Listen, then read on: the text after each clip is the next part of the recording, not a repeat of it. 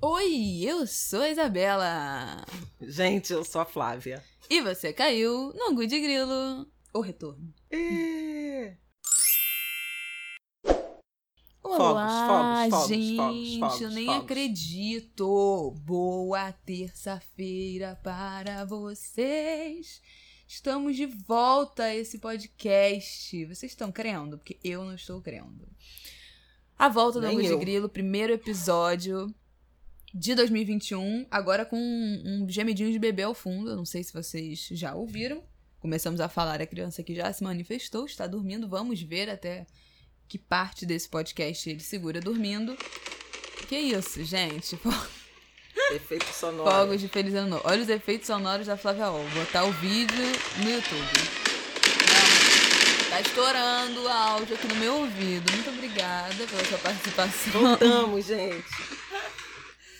Gente, um mês e meio do nosso último episódio, né? O último episódio foi na virada do ano.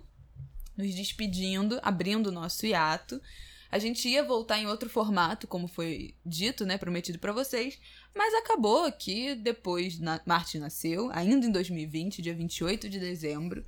E eu achei que fosse ficar esses três primeiros meses. é, a vivendo- naturalidade com que ela fala é isso, gente. Martin nasceu, gente! caralho! Martin nasceu! E eu tô- só não tô berrando mais porque ele tá dormindo aqui do lado. Martin nasceu.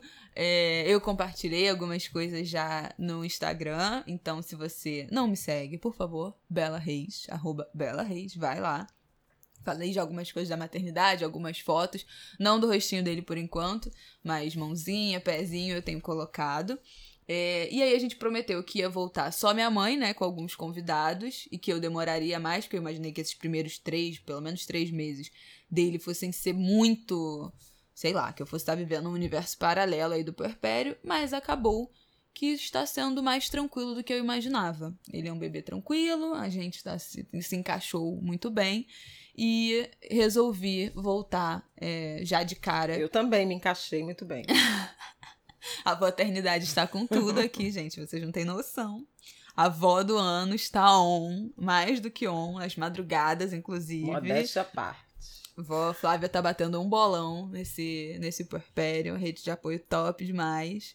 E isso tá fazendo com que seja um processo tranquilo, minimamente tranquilo pra todos nós. E voltei, então já voltei, desde já consigo estar aqui gravando com vocês. Ele tá dormindo aqui do nosso lado, provavelmente antes de a gente terminar ele vai acordar. Vamos ver aí, vamos ouvir um chorinho, quem eu sabe. também sou capaz de apostar que sim. daqui a pouco, talvez não demore tanto assim. E estamos aqui para falar desse retorno e também de carnaval, nessa terça-feira de carnaval, que no ano passado estávamos. No ano passado não teve Angu de Grilo na terça-feira de carnaval, porque saiu na quarta com a gente já comentando Já os resultados resultado, e a apuração. resultado. Então, eu tô achando minha voz tão diferente. Eu tô me ouvindo, né? Que tem, eu tenho retorno. Tô achando minha voz muito diferente. Se vocês estiverem achando também, por favor, vocês me deem esse depoimento. Mas no ano passado, a gente teve Angu de Grilo na quarta-feira de cinzas, comentando o resultado da apuração. E esse ano, um ano depois, nada, né? Não temos carnaval, não temos desfile, não temos, eu diria, nem perspectiva de quando vamos ter, né? Tem uma- um papo aí de meio do ano, mas eu não acredito nisso. Ano que vem, vamos ver. E no, no, nesse pacote de assuntos da semana, desse, dessa volta, a vacina, né? Porque o carnaval não tem, porque não tem vacina. Enquanto não tiver vacina, não tem carnaval. Já começou uma galera a ser vacinada, mas no Rio, por exemplo, essa semana, hoje, segunda-feira, Eduardo Paes, prefeito, já avisou que acabou, acabaram as vacinas, estamos novamente A esperando partir mais. de quarta-feira, o, próximo- o- o plano de vacinação vai ser suspenso para é. o calendário. Então, ah, Não, trágico. E tem tudo a ver aí, com o carnaval. Falando da desse um mês e meio, né? Sua experiência de vó. Foi lindo, tá sendo lindo. Ah. É, Hoje, uma- hoje eu até falei uma coisa, vou repetir aqui para vocês, angulers queridos. É... é muito forte. O amor é muito forte, muito intenso. Até comentei com a Isabela que eu nem lembro que eu queria uma neta. Lembra dessa história? Verdade. Uma neta, balanta. É, E é impressionante porque é uma pessoinha de meio metro e 4 quilos agora, que ele deve ter, e, e ocupa um espaço total. 100% do, do espaço-tempo é ocupado por ele. Então, quando ele tá aqui em casa, ou quando eu tô na casa da Isabela, é tudo em função dele, tudo gravitando em função dele, né? Do horário dele, da fome dele, da higiene dele, da respiração dele, da, das carinhas, dos reflexos. E quando é, Bela vai embora, que ele sai, a casa fica um vazio, como se. e, e, é muito louco, porque ele só existe há um mês e meio, mas é, é a intensidade da, da, presença é tanta que parece que ele sempre existiu. Parece que eu sempre fui avó, parece que sempre. E, e é muito interessante porque o Aidan está vivendo uma, uma experiência muito forte também de, de afeto. Ele que teve né, relacionamentos comigo e, e, e, com a ex dele, que tinham filhos pequenos, com dois, três anos de idade, mas ele não teve filhos biológicos ou a, acompanhou um, né, de, estar dentro de casa de um recém-nascido, então ele está completamente é, atravessado por essa por essa presença né, do Martin. E ele é um bebê lindo, ele Gente, é uma graça, ele é, ele é, é a, cara minha cara. ele é a cara da Isabela quando nasceu. Ele é a minha cara. É, mas tem um monte de coisa do pai dele, né? De Sim. mãozinhas na, no rosto, Jeito de dormir. umas caras, é, o, os braços imensos, mãos e pés. E... Vai ser muito alto ele, muito, muito provavelmente. É, é muito gostoso. E aquela vozinha, e já dá para ver uns traços de personalidade. Ele é super calmo, mas ele não gosta de trocar fralda. E aí ele chora, reclama horrores. Ele gosta de tomar banho. Então ele ouve o barulho da água, já fica em silêncio. Ele adora música. Ele é, já ah, ama já... Maria Bethânia. Eu tava esperando você falar. Ele Eu já ama Maria Bethânia. As favoritas dele, Maria Bethânia, Nara Leão. Carlinhos Brown, que eu boto muito obrigada, Xé, e ele fica ouvindo. Ele já até riu. A Isabela sabe. E as musiquinhas de infância, mas eu já criei uma playlist para ele, com várias músicas. Ele já está ouvindo samba enredo nesse carnaval. Eu comprei fantasias de carnaval para ele, para o primeiro tá carnaval demais, dele. A tá muito on. A mãe já tá dando peito, já tá, já tá suficiente. Não, tô super on mesmo. Já comprei escovinha de cabelo, que ele é careca, a Isabela achou que não precisava ter escovinha de cabelo, e eu comprei, porque eu acho que tem que pentear aquela penugenzinha. É, várias Ai, coisas. Isso, e ele ama o meu colo.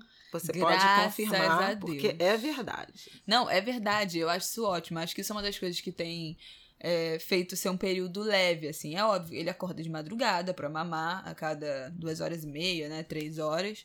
É, mas ainda assim, uma coisa que é muito boa é que ele vai 100% com a minha mãe e com o Rafael. Então, assim, não tem esse negócio de ser um bebê que só se acalma com a mãe, só fica no colo da mãe e quer mamar a cada uma hora. Então, que, que é uma demanda da mãe muito grande. Ele não, ele dorme no colo da minha mãe, eu, ele mama, eu entrego e ele fica, assim. Fica é, horas, uma hora horas. e meia dormindo no meu colo, numa boa. Adormece, a gente ele é, minha mãe consegue acalmar ele. A gente ele. dança. Ele é acalmado, ele é acalmado pela minha mãe e pelo Rafael, assim, muito fácil. Então isso também me tira, né, um, um, um, peso, uma demanda muito grande, porque se ele só quisesse ficar comigo só no meu colo, seria muito é, demais, né? Eu, obviamente não, não conseguiria estar gravando aqui. Não porque seria um problema gravar com ele no meu colo, mas eu acho que eu estaria num nível de cansaço e de exaustão desses últimos 45 dias, que seria, né, demais. E eu me preparei para viver o pior momento da minha vida, né? No puerpério, assim, um inferno de sentimentos, de emocional, hormonal. Eu sempre gosto de me preparar para o pior e esperar o melhor. Então eu me preparei para viver uma, um momento horrível e tá sendo muito melhor do que eu esperava. A primeira semana em casa, os primeiros dias em casa são sinistros, né? Que assim, que você não dormiu e aí você acorda, você ainda não sabe lidar, não sabe como é que são os horários, como é a organização daquele bebê. Então, o amamentar chorando rolou várias vezes nas primeiras, na primeira semana, mas depois a gente foi se entendendo muito bem. Ele é bem regradinho, assim, então também dá pra gente prever mais ou menos. Ele não é um bebê muito imprevisível até o momento. Passamos pelo salto 1, estamos terminando de passar pelo primeiro salto de desenvolvimento. Ai, que é tudo verdade esse negócio de salto. Gente, é impressionante. Minha maternidade foi muito intuitiva, né? A Isabela é toda cartesiana. Lê tudo, estudo, 45 dias, que não sei o que, que não sei o que, que vai acontecer, isso vai acontecer aquilo. E é tudo verdade. E acontece. Acontece Na semana mesmo. tal, eu baixei um aplicativo chamado Semanas Mágicas, é um aplicativo pago, mas ele fala, na semana tal vai ter o primeiro salto, então ele vai mamar mais, vai chorar mais, ele vai começar a se interessar por um novo sentido, um dos nove, dos seis, cinco sentidos, né? Ele vai agarrar o interesse, vai soltar a primeira lágrima, e é verdade, anteontem foi a primeira lágrima dele. Eu foi falei, ontem. gente, foi ontem? Eu já não sei mais Foi os ontem. dias, porque eu durmo, Sei lá. acordo, eu, enfim. É, e acabou que esse período tá sendo bem mais tranquilo do que a gente imaginava. Mas eu descobri o tato dele. É, Flávia Ol. Eu falei antes. Ele, Ele tá está diferente. Ele está tato buscando tato. aguçado. Ele está buscando pegar, encostar na pele. Ele encosta, ele quer uma pelezinha pra ele botar a mão.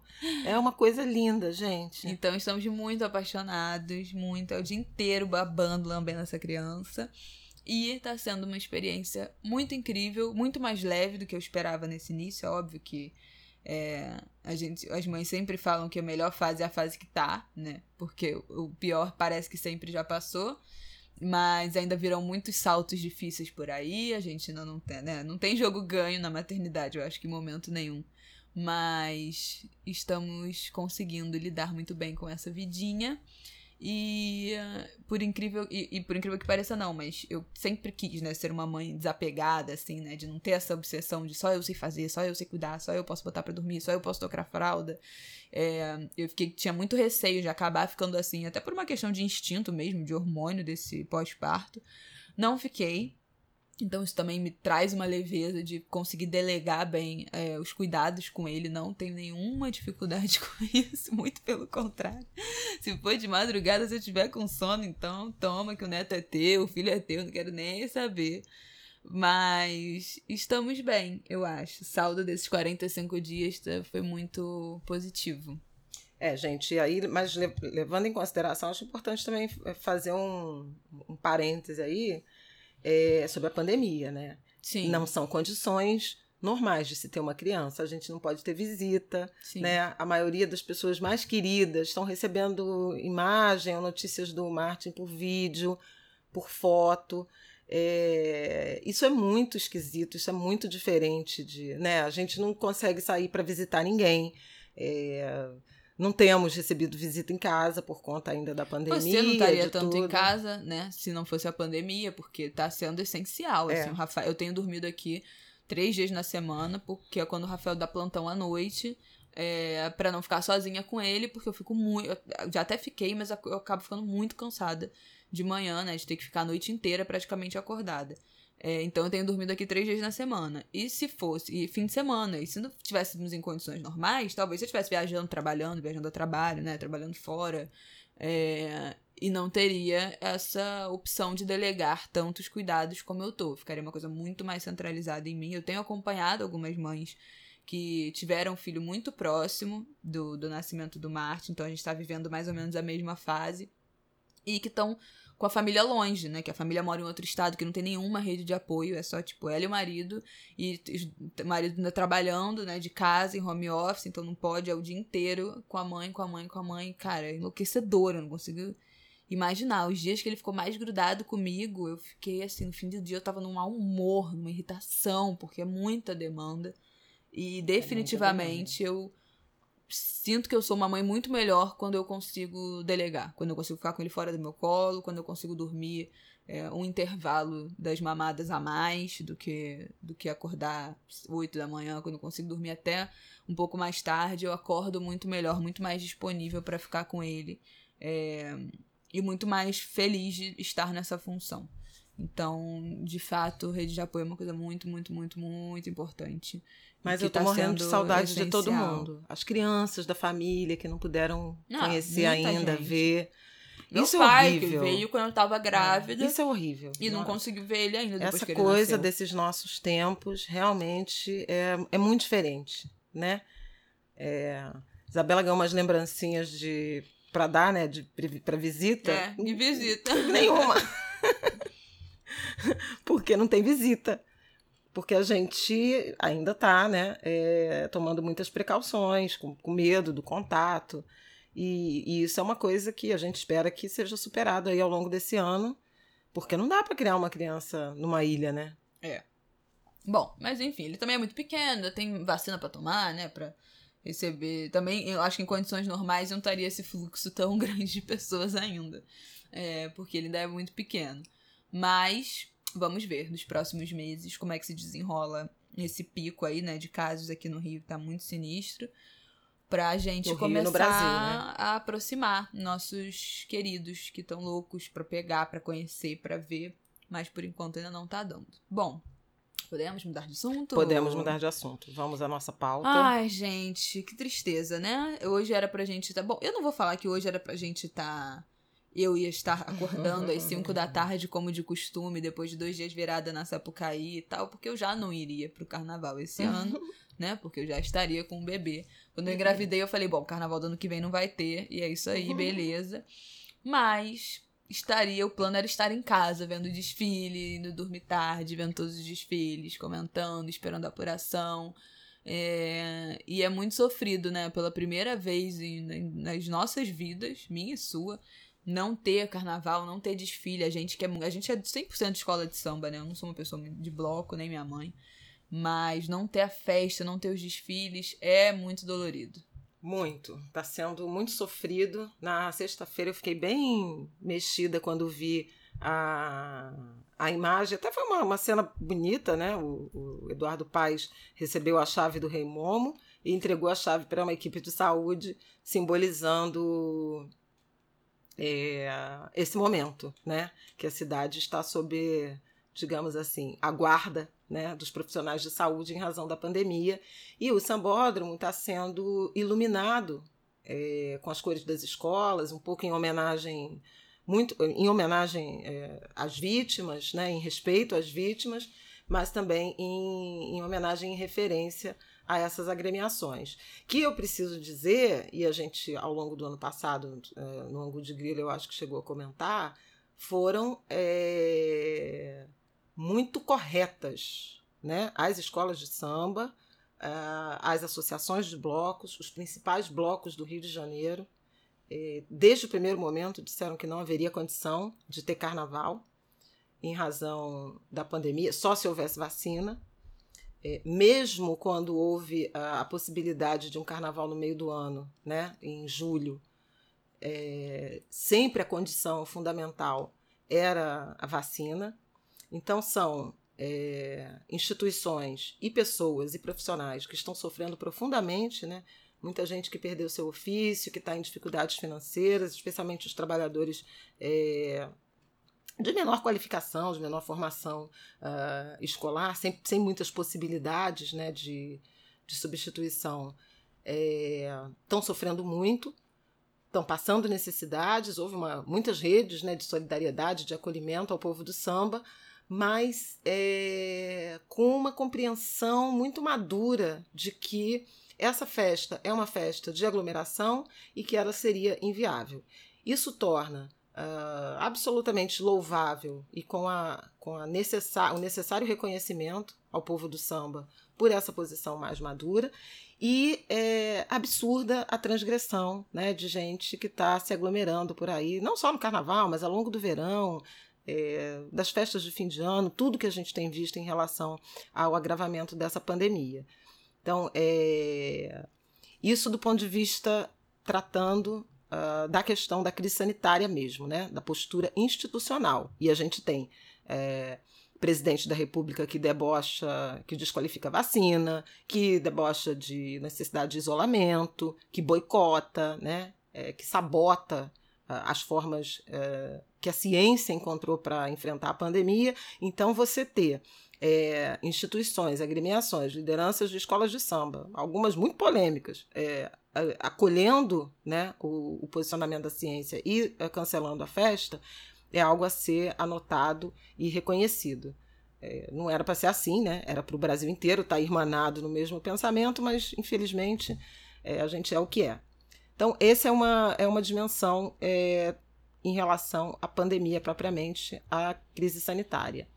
A gente tem uma tragédia econômica, social, por conta da interrupção né, de fluxo dessa cadeia produtiva, já mencionei aqui, e a gente tem falado bastante sobre isso, mas eu queria é, encerrar essa reflexão lembrando do imaterial, né? do que, que é invisível, do que, que é subjetivo e que está fazendo muita falta. Talvez tanta falta quanto é, as dimensões do ofício, do dinheiro, do sustento, que é, é o sentido de celebração, de encontro, de formação uh, de redes de solidariedade comunitárias, o, o, senso de pertencimento, o afeto, né, as amizades, os abraços.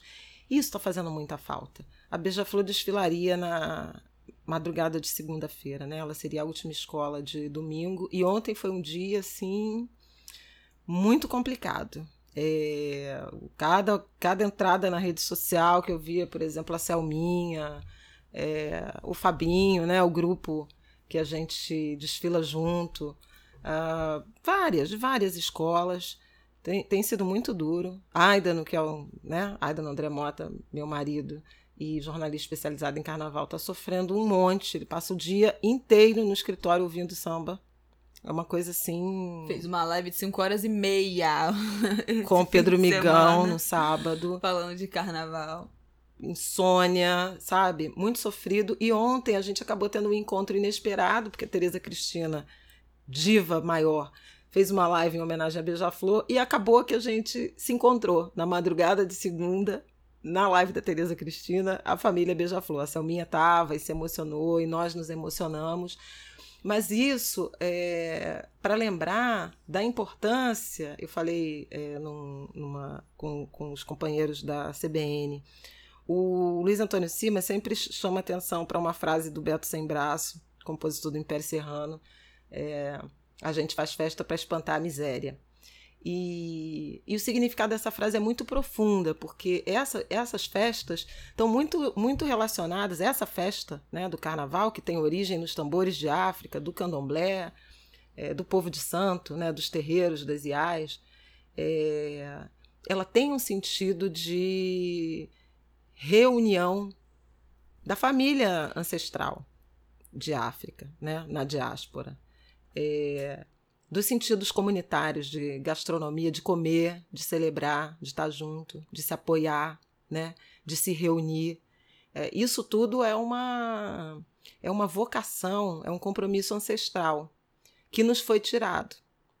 E é muito, é muito duro pensar é, que uma cidade, que um país porque várias capitais brasileiras eu acho que têm a mesma sensação. Recife tem a mesma sensação, é, Salvador tem a mesma sensação. Eu acho que, em larga medida, São Paulo também construiu, construiu pela cultura, mas é, é, é brasilidade, né? É, você está sem essa, sem essa possibilidade do encontro. É, e, na verdade, o carnaval era catártico, né? O combustível, o alimento para você encarar um ano de uma vida difícil, sempre difícil, né? Quase sempre difícil. Não ter isso, né, e enfrentar o mesmo ano difícil ou mais difícil é. ainda, sem essa possibilidade do encontro, é muito duro, né? A gente já passou São Jorge sem feijoada de São Jorge, é... Natal sem grandes reuniões de família. Páscoa do ano passado já não teve. Já não teve sem almoço de Páscoa, né? É, Natal, Réveillon sem Réveillon, Réveillon sem Copacabana, e agora Carnaval sem Carnaval, sem Sapucaí, sem blocos na rua, sem encontros, aglomerações, confusões, do jeito mais saudável é, que possa ter essa, essa palavra, esse conceito. E um, o que consola é o nosso compromisso com a saúde, com Sim. a vida e com a expectativa do ano que vem. Então me Gente, é perguntaram é o que, que, você acha que vai ser. Que eu falei, eu acho que vai ser tipo romper um dique, sabe? Porque eu acho que esse reencontro, é, no dia em que for possível o reencontro, eu acho que vai ser um dos dias mais importantes da história dessa cidade de 450 e tantos anos. É, não tem como não ser, porque a gente é feito disso. E entendo até em alguma medida que quem transgride não consegue. Né? Não consegue, é, por várias, várias razões socioeconômicas, culturais, de formação educacional, é, de crenças, de influência de lideranças nocivas, não consegue ficar fora disso, dessa possibilidade é, mas também não é a mesma coisa, né? Assim, é, ainda que a gente saiba que tem vai ter bloco clandestino aí acontecendo, ou teve, né, nesse, nesse fim de semana, que teve festa de carnaval em vários clubes, festas fechadas, não é a mesma coisa. Ainda mais, bom, se, se a gente estiver falando de desfile de escola de samba, não teve, né? Então, será um grande encontro, será o grande encontro no ano que vem. Mas ainda quem saiu para esses lugares não é a mesma coisa, não são as mesmas pessoas. Eu acho que não teve o ritual. Eu acho que o carnaval, para mim, vocês estão já ouvindo, né? Que a criança que já está se movimentando. É, o car... Vamos pegar o bebê. Vamos pegar. Oi, meu filho, você quer participar? Vem aqui. Vem falar com o Angu de Grilo, com os nossos angulers.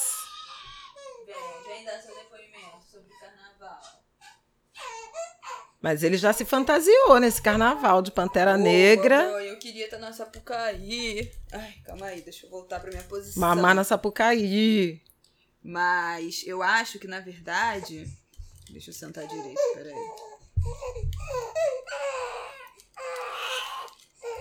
Eu acho que é na hora dele mamar. Três e meia. É. Tá assim. Ele acordou com fome. Quero meu lanche. Quero é, minha colação. Normal. É colação isso que chama? Sei lá. É, eu acho. E aí? E aí? E aí, Angu? E aí, angulers? Angu de grilinho? Vai ter o anguzinho, anguzinho. Anguzinho de grilinho. Quer mamar? Eu vou mamar, vamos mamar. Então a gente vai ter essa cena. Esse áudio. De uma gravação de angu de grilo. Ele vai perdendo a paciência, gente. Ele é assim. Pronto. Pronto. A criança está sendo alimentada. Calma. Se ajeita. Isso, pronto. Ui! Foi. Engatou, meu povo. Foi, querido. Mas eu acho que, na verdade, o que eu sinto mais de, do carnaval, que eu acho que ainda para quem é, saiu, para quem foi a bloco, não vai ser a mesma coisa, é que eu acho que existe um ritual do carnaval, né? Pra quem gosta de escola de samba, começa em agosto, né? Com a escolha dos enredos, às vezes até antes. É, a escolha do escola samba, samba, que começa as disputas, a final e tal, o barracão começa a se movimentar.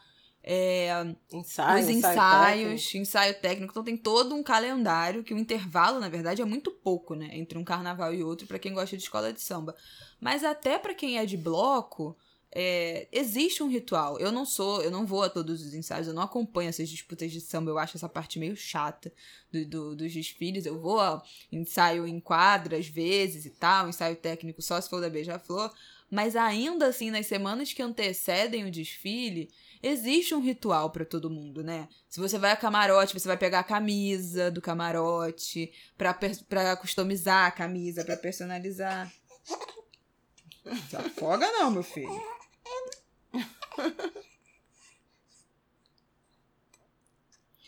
Você vai é, pegar a camisa para customizar, para personalizar. Se você vai a bloco, você já começa a agitar as fantasias. Gente, Saara, né, as lojas de comércio popular Exatamente. começam a botar fantasia de carnaval, a, a vender, a, a ficar cheias em janeiro as pessoas começam a comprar. As gozações, né? Quem vai ser o político sacaneado, a figura Exatamente. Os memes, o que, que vai ser de fantasia. Todos. As pessoas começam a trabalhar também com adereços de carnaval, já começam a produzir. A gente tem visto no Instagram nos últimos anos muita gente vendendo arquinho de cabeça, fantasia, glitter biodegradável, vários tipos de glitter diferentes. Então essa produção começa todo um, um ambiente carnavalesco que vai aparecendo aos poucos, vai te cercando aos poucos ali depois do ano novo já com esse comércio, já com esse pensar a fantasia, já com esse se preparar. Então são, né, a, a galera que Oficina, vai a bloco. quem resolve prender tamborim, né? Acabou Sim, as oficinas de bloco.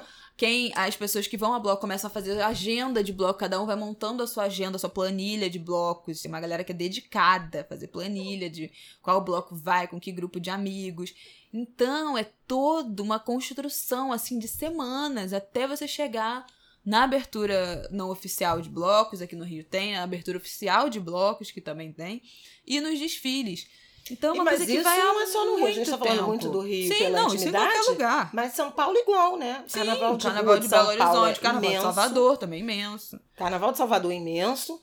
Carnaval de São Paulo imenso, tanto em bloco quanto escola de samba também, né? É um espetáculo gigantesco. Belo Horizonte, o carnaval começou a bombar nos Aham. últimos anos, né? De, de bloco. Recife e Olinda, né? Uhum, nossa. É, vi tanta gente falando no sábado. Ah, era o galo da madrugada hoje, Sim. né?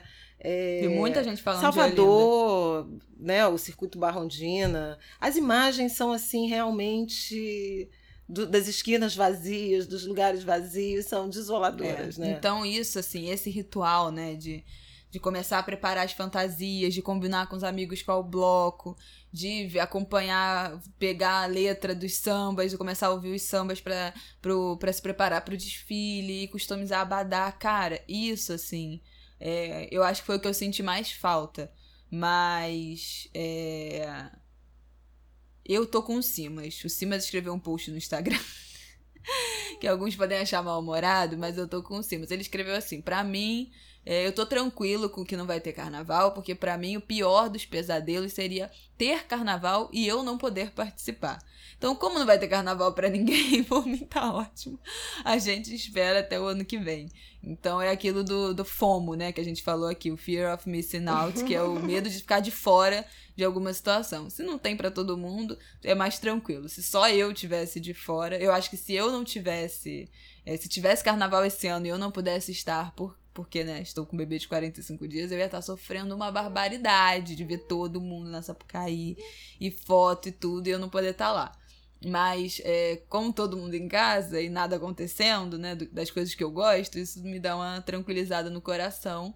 Mas ano que vem estaremos lá com o Martin, com um ano. Eu não quero nem saber, é óbvio que ele vai estar, que ele vai com a gente.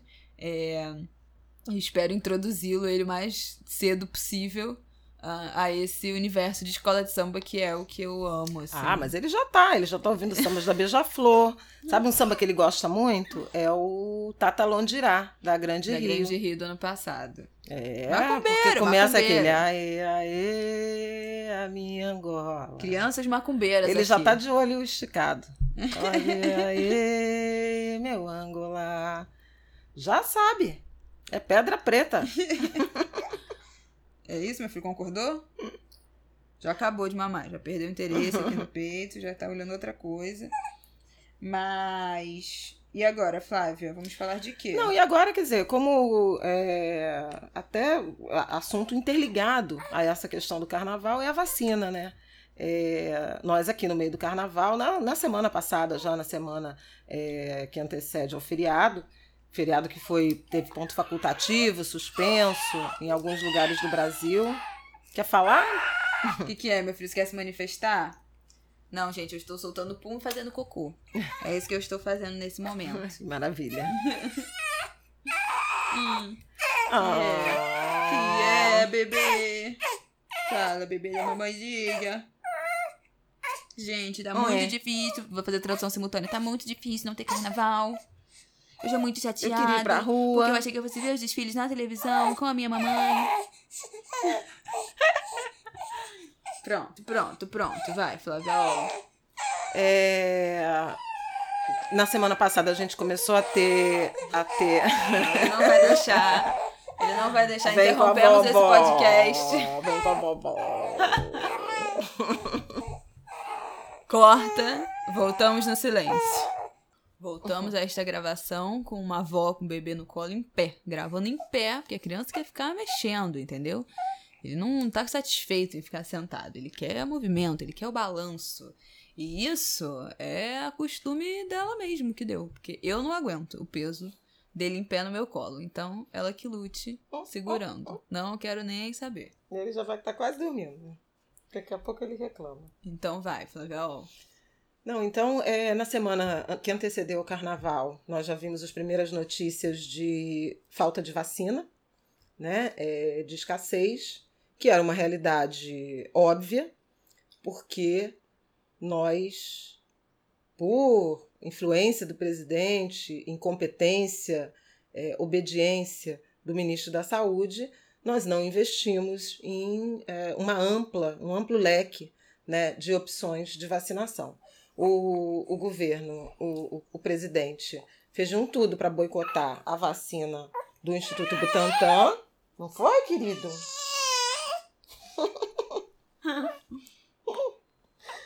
a vacina do Butantan, que é a Coronavac, fez uma aposta é, que deve ser destacada, elogiada, na vacina da AstraZeneca, Oxford, com a Fiocruz, uma parceria que vai nos render milhões, de 200 milhões até o fim do ano, a expectativa, 200 milhões de doses, mas não podia ter feito essa escolha única. Nós temos o mundo inteiro vacinando com uh, outras uh, modalidades, outras vacinas de outros laboratórios, a Pfizer, a Moderna, a Johnson Johnson, é, com testes bem sucedidos, e o Brasil, que tem um plano de imunização é, reconhecido, ou tinha um plano de imunização reconhecido mundialmente, né, o nosso Plano Nacional de Imunização, ele é dos anos 70 do século 20, ele já nos permitiu erradicar polio, poliomielite, pelo uhum. as campanhas em massa, né, do Zé Gotinha.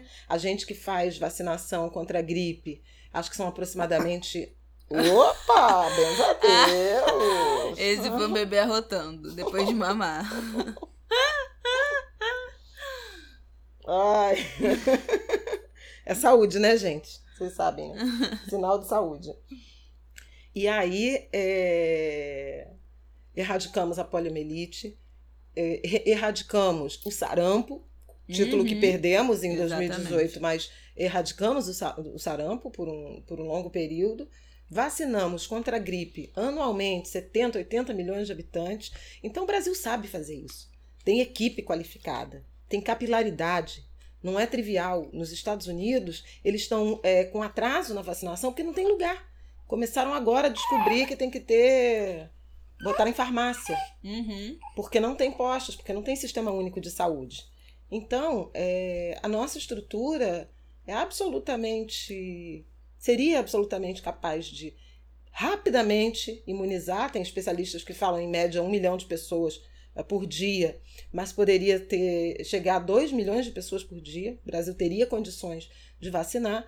Não vacina porque não tem vacina. Não vacina porque não é, tem vacina a realidade numérica é de é, até aqui, e estamos no meio de fevereiro, nós tivemos acesso a 12 milhões e 100 mil doses de vacina. Como são de dose dupla, é suficiente para vacinar 6 milhões de brasileiros, com um detalhe: dos 12 milhões e 100 mil doses, 10 milhões e 100 mil doses são de vacinas importadas da China pelo Instituto Butantan, de São Paulo governado pelo desafeto, pelo inimigo, adversário uh, de Jair Bolsonaro. 2 milhões de doses de vacina vieram da Índia, importadas da Índia, pela, pelo governo brasileiro, da, do laboratório do Instituto Serum, que está fabricando a vacina de Oxford lá. E isso é tudo que nós temos.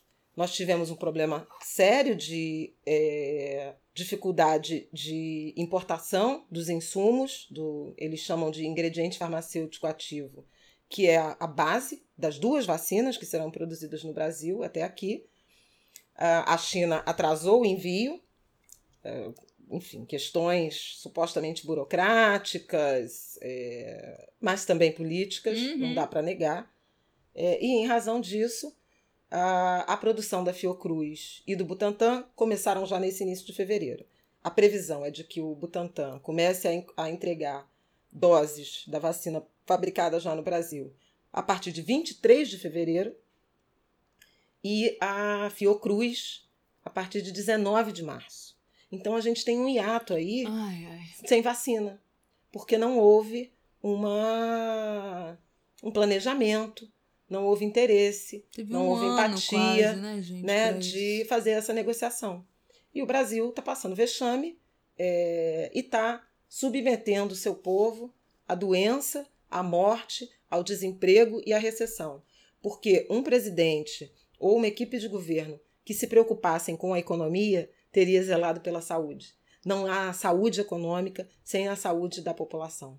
Não há saúde da economia num ambiente de doença e morte junto com a população. O caso mais dramático foi Manaus, né, uhum. né, em que as pessoas é, brasileiros morreram sem, ar, sem oxigênio.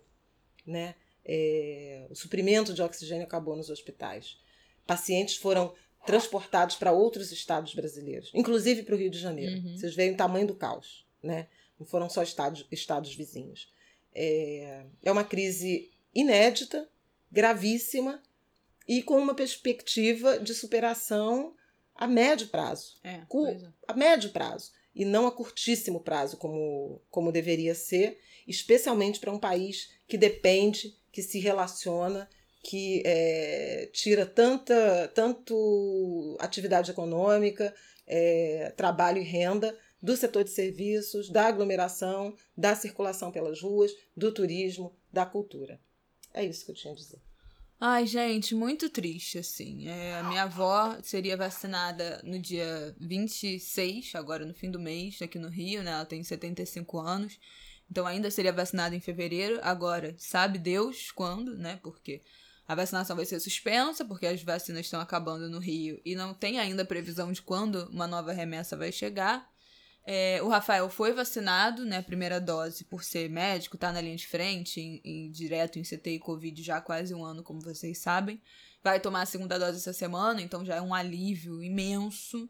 Nossa, não tem nem o que dizer, assim, do alívio que foi quando ele foi vacinado. Eu esperava sentir esse alívio de novo com a minha avó, mas agora seguimos sem previsão de quando isso vai acontecer. E hoje eu vi uma, uma notícia de que a vacina da Pfizer tem um estudo de Israel que, que saiu hoje que comprovou 94% de eficácia. Já tinha tido, né, em 2020, uma, uma notícia de que tinha 95% de eficácia e que é segura, e saiu outro estudo hoje de Israel comprovando 94% de eficácia, e uma vacina que o governo brasileiro poderia ter tido acesso a 70 milhões de doses. E setembro do ano passado. Em setembro do ano passado, a Pfizer ofereceu: olha, temos aqui, vocês querem 70 milhões? E foi ignorado, né? Foi recusado, ignorado esse, esse, esse, essa oferta. Essa oferta. E agora estamos aqui a ver navios. Então, é muito triste, é muito triste a gente que começou. Já fez um ano que a gente falou do corona. Quem é Angu de Griller, quem é Angular há, há muito tempo, sabe que a primeira vez que a gente citou coronavírus aqui foi no episódio de 2 de fevereiro do ano passado, falando ainda do. Ah, antes do carnaval. Antes do né? carnaval, né? bem antes. Foi o carnaval Semanas foi no, no fim do, do, de fevereiro do ano passado. Falando do surto na China como tava, a situação já estava fugindo completamente do controle lá, então a gente trouxe esse assunto pela primeira vez é, no início de fevereiro e já fez um ano que a gente está falando desse assunto aqui. A gente teve um intervalo aí de 45 dias, de um mês e meio, e a gente tentou durante a pandemia fugir desse assunto, né, trazer mais leveza, falar de outras coisas. A gente foi atravessado por muitas coisas em 2020. É, em, em, maio, julho, teve, maio, junho, teve o episódio do George Floyd. O, o, papo de racismo virou uma, uma bola de neve, um assunto imenso que tomou, até eclipsou, de certa forma, né, a pandemia. É, no início a gente achava que ia durar 15 dias, que né, vamos todo mundo fazer uma quarentena aqui de 15 dias, daqui a pouco a gente volta. E foi virando, virando, virando, virando uma bola de neve. Teve gravidez, teve tanta coisa nesse podcast.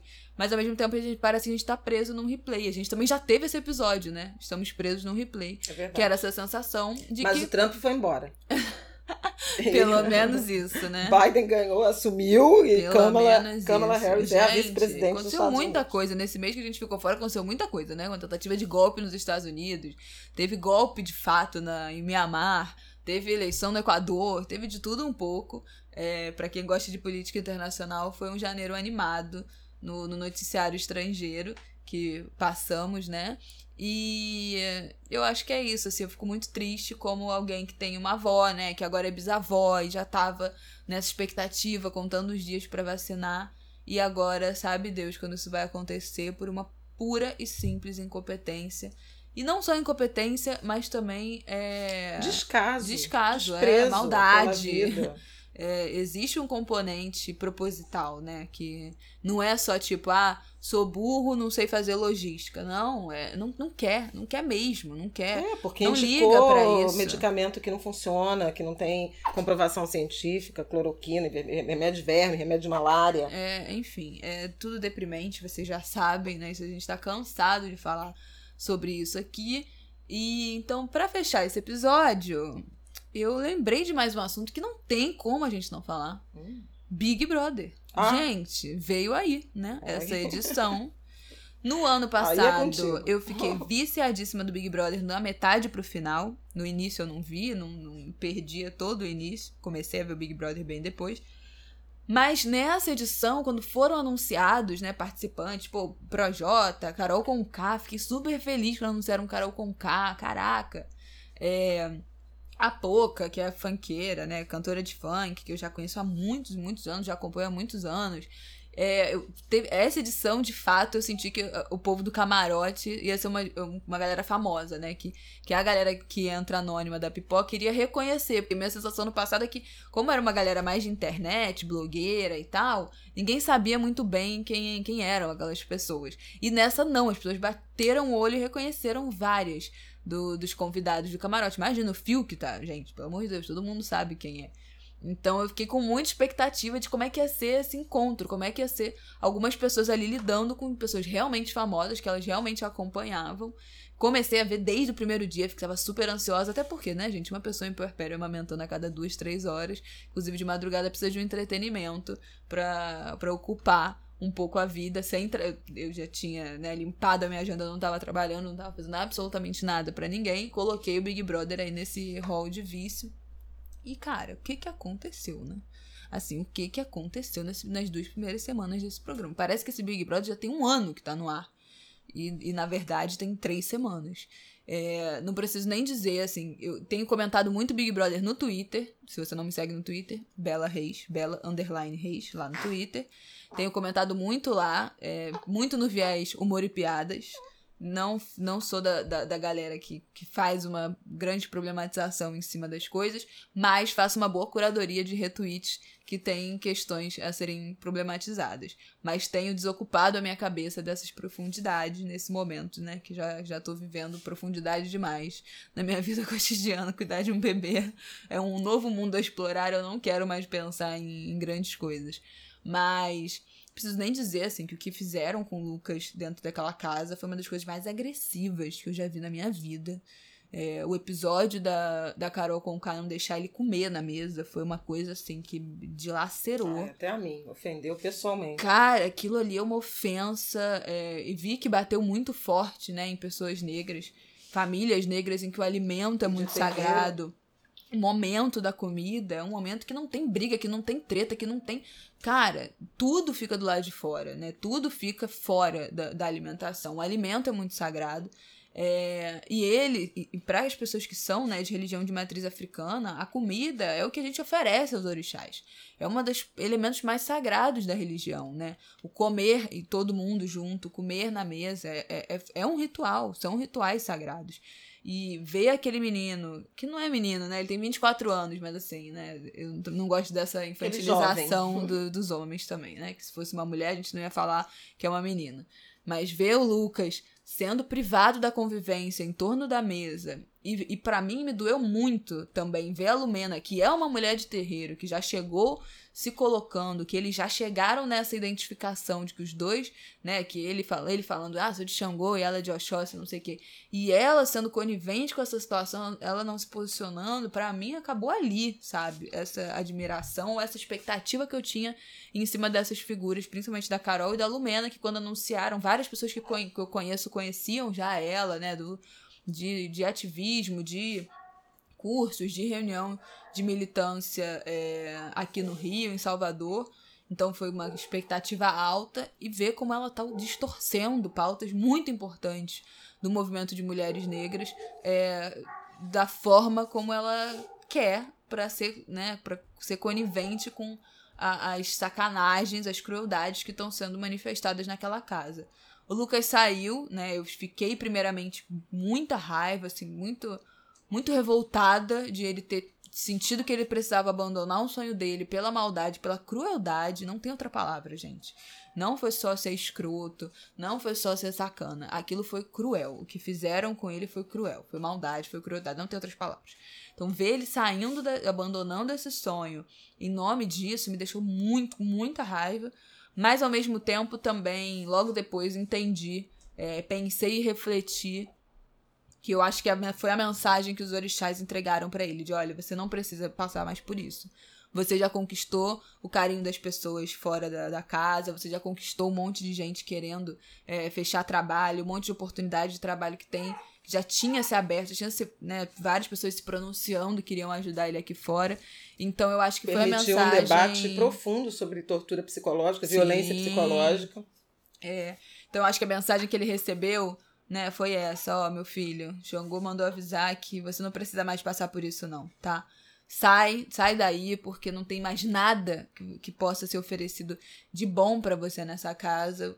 Esse ambiente de terror psicológico vai te destruir e você não precisa mais disso. E o Lucas saiu foi abraçado, né, pela, pela família, pela comunidade dele, pelo, pela galera do, do Vai Vai, pelas redes sociais, pelas empresas que já começou a fazer publicidade. Então, é, ele em duas semanas conquistou um, um um, várias oportunidades e um público imenso, uma oportunidade de trabalho que eu acho que essa que foi a justiça sendo feita, sabe? Acima de tudo, do que da eliminação dos que o torturaram, que ainda essas eliminações estão chegando, né? Eu espero que hoje, quando você estiver ouvindo, você já tenha votado para eliminar o Nego Di nesse, nessa semana.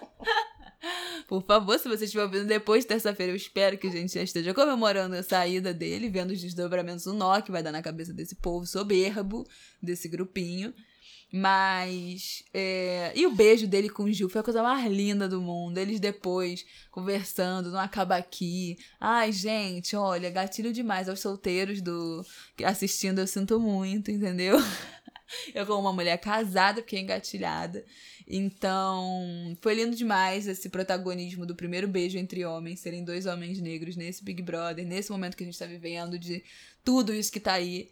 É, sigo assistindo Big Brother, acompanhando avidamente, me atualizando o tempo todo no grupo do Telegram, né? Que tem com as atualizações. Mas acho que é, o pior da tortura psicológica talvez já tenha passado, foi com o Lucas. Mas são muitas decepções, né? Muita decepção com, com Lumena, muita decepção com Carol com K. Não sei o que vai ser da carreira dela, sinceramente. É, Projota, não sei se eu esperava grandes coisas, mas ele me parou. Na primeira semana ele estava sendo uma pessoa muito legal, muito sensata e virou também, né? Virou outra coisa. Então, vamos ver.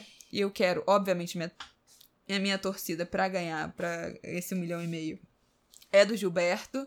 Gilberto, Sara e Juliette, minha final até, até agora são os nossos, nosso G3, né? Que é o Eterno G4, mas que com o Lucas aqui fora, esperando o Gil. Já tô chipando essa fanfic aí, já é tudo pra mim, esse casal.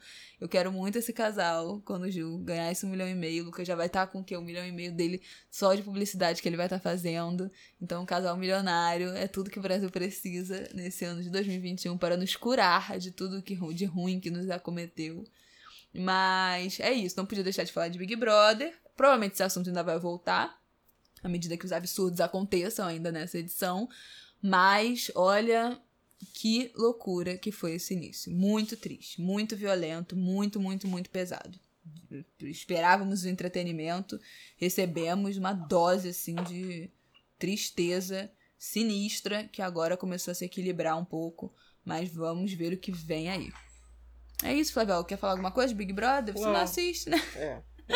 Não, não, não quero. Obrigada. Só torço também igualmente, pelo que eu acompanho no Twitter, torço igualmente para pela saída dessas pessoas que não, não representam, né? Não representam o que, enfim, se esperava. Não vou dizer deveria, porque cada um, cada um sabe o que faz, mas o que, o que se esperava. E, e, sobretudo, a falta de solidariedade e de acolhimento. Esse episódio da comida, para mim, foi devastador. Me fez mal pessoalmente. E eu tô em alguns grupos de é, pessoas negras e tal, e, e, todo mundo foi muito afetado, sabe? Mexeu com, mexeu com muitas as piadas, né? Com Xangô, com, uhum, com Orixás. Muita intolerância não dá, religiosa. Não dá.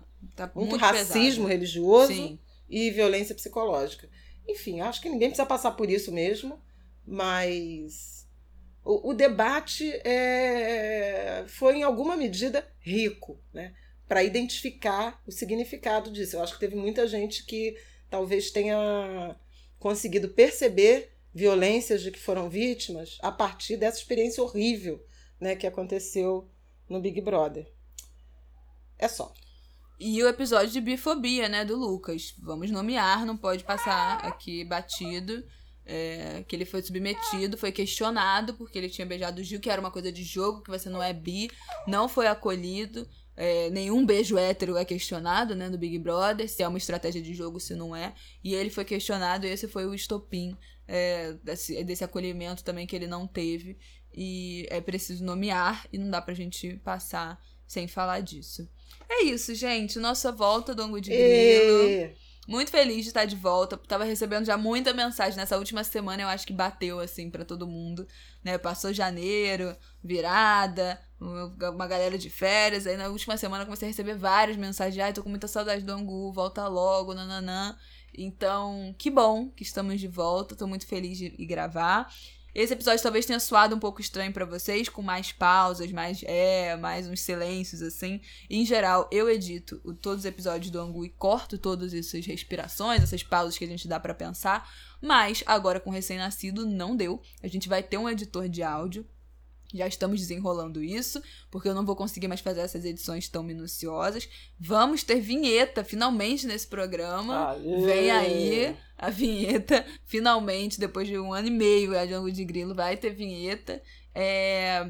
Mas a gente queria ter preparado tudo isso antes do retorno, mas enfim, as coisas se atropelaram também pela, pela rotina de Brasil de trabalho e de licença maternidade. A gente resolveu voltar antes de estar tá com tudo pronto. E aí a gente vai conquistando essas mudanças juntos, como a gente tem feito nesse primeiro ano, né? Não tinha começamos sem logo, entrou a logo, não tinha patrocínio, já fizemos patrocínio episódios patrocinados. Então vamos acompanhando juntos essas transformações. Daqui a pouco vem a Yango de Grilo editado por terceiros, profissionalizado. Ui. Eu vou comprar um fone novo, que esse meu fone aqui tá quebrado de um lado, entendeu? Eu tô ouvindo o retorno todo troncho.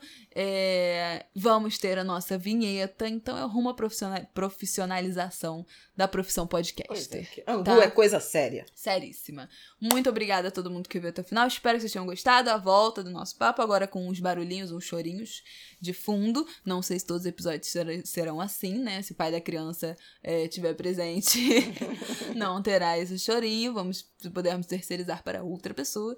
Mas nessa volta tinha que ter, né? Para vocês sentirem como é que tá o clima por aqui. Um beijo, até semana que vem.